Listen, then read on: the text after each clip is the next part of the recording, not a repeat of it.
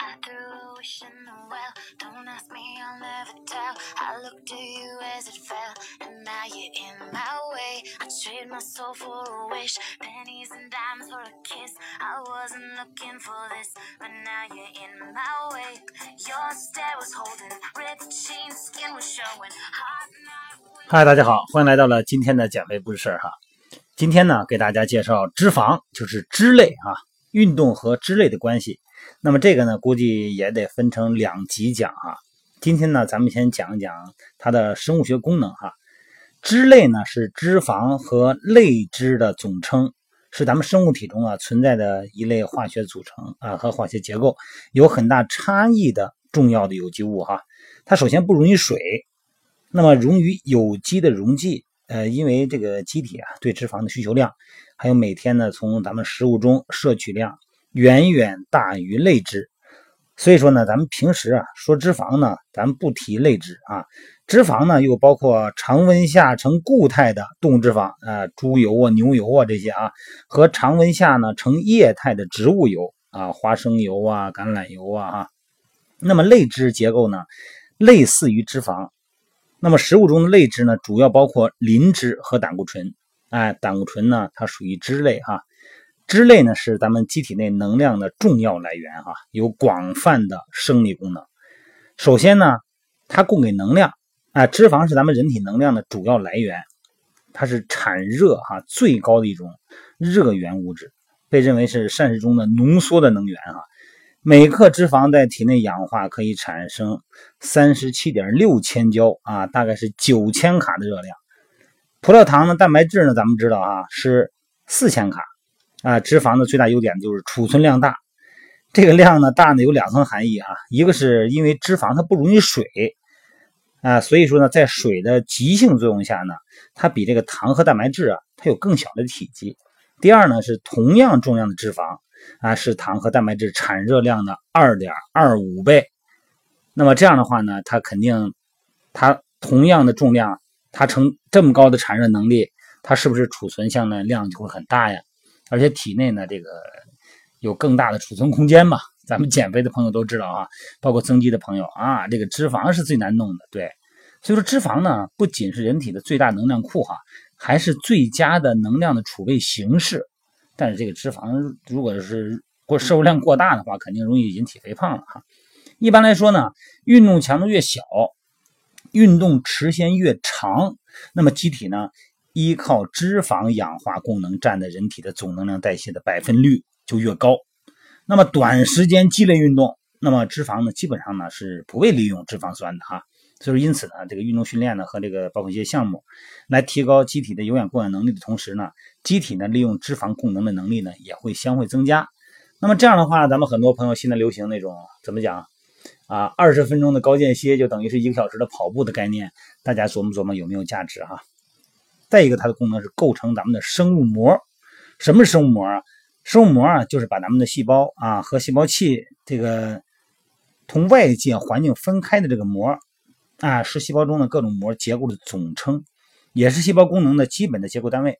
基本结构啊，细胞膜呢具有多种生物学功能啊。细胞的很多的生命现象，比方说保护作用啊，物质的运输、转运、物质交换、信息传递、神经传导啊、代谢调控啊、细胞免疫、细胞识别等等啊，都和生物膜紧密相关。那么生物膜呢，主要是由脂类啊、蛋白质和少量的糖类组成。那么不同的生物膜呢，它的组成也不一样，尤其是蛋白质和脂肪这个比例有很大差异啊。所以说呢，脂肪的种类和数量与生物膜的生物化学功能和密切的和这个关系啊，它也非常密切。那么膳食呢，对于维持脂肪在体内的功能呢，具有很重要的作用。所以说你挑食是不行，甭管你是减肥，你是增肌，你是选什么马甲线啊，那但是它的最基本的生命功能你得保证啊，供应量你得保证。那么第三个功能呢，它是供给必需的脂肪酸。什么叫必需脂肪酸啊？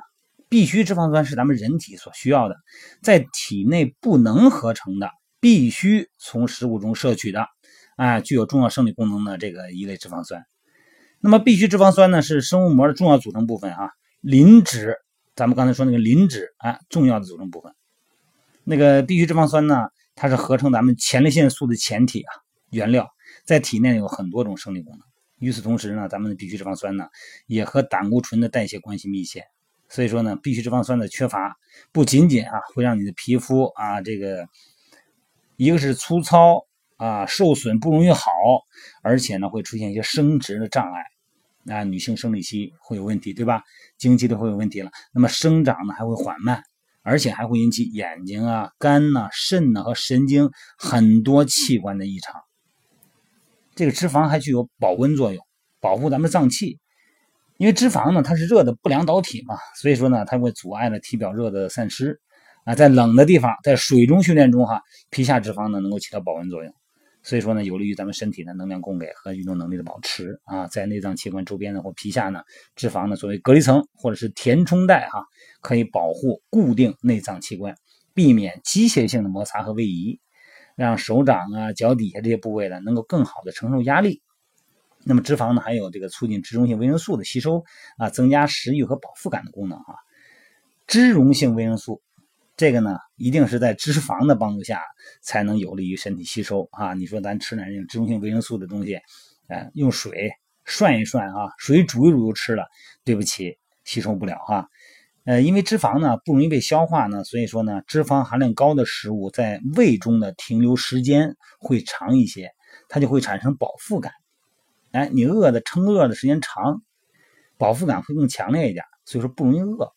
因为脂肪呢可以增加食物的香味嘛，特别是动物脂肪啊更突出一点。所以说呢，在实际做饭的时候啊，尤其咱北方人哈，这个哎，反正是吃点油大的啊，呃，这种动物脂肪油大的东西呢，就感觉特别香。有的时候呢，咱们在家里边炒个素菜啊，咱觉得哎，它没有在饭店里炒的好吃。为什么呢？这是油不一样。你别看里边没搁肉哈，菜还是菜，但是油不一样，所以说口感是不一样的。咱们的脂类的摄入呢，和身体的健康呢有很大的关系啊。因为脂类呢是人体不能或缺的营养物质，但是你如果摄入不当，就会出现很多麻烦了啊！不管是肥胖啊、冠心病啊、癌症啊，还有很多这个免疫功能下降等等啊。所以说呢，合理的摄入脂肪，这个不仅仅是一个质与量的问题啊。它其实也是积极预防和减少心脑血管疾病啊、糖尿病这些慢性慢性病的一个重要的措施。所以说呢，咱们不得不严谨对待脂肪的摄入量哈。好了，这些话题呢，包括这个其他咱们接下来要聊这些话题呢，呃，都会比较让人听了乏味。但是你能不能用一种呃更通俗的表达方式来说呢？也能说，但是恐怕说完以后呢，原来表达的意思呢，可能就没有了哈。呃，再一个也是我的表达能力有限嘛，也希望大家见谅哈。今天呢，咱们先聊到这儿，明天呢，咱们再具体聊一聊这个脂类的摄入呢和身体健康的概念，聊聊这个话题啊。好了，各位，今天呢先聊到这儿，咱们美拍一会儿啊，美拍直播咱们再见啊。好，各位，咱们一会儿再见。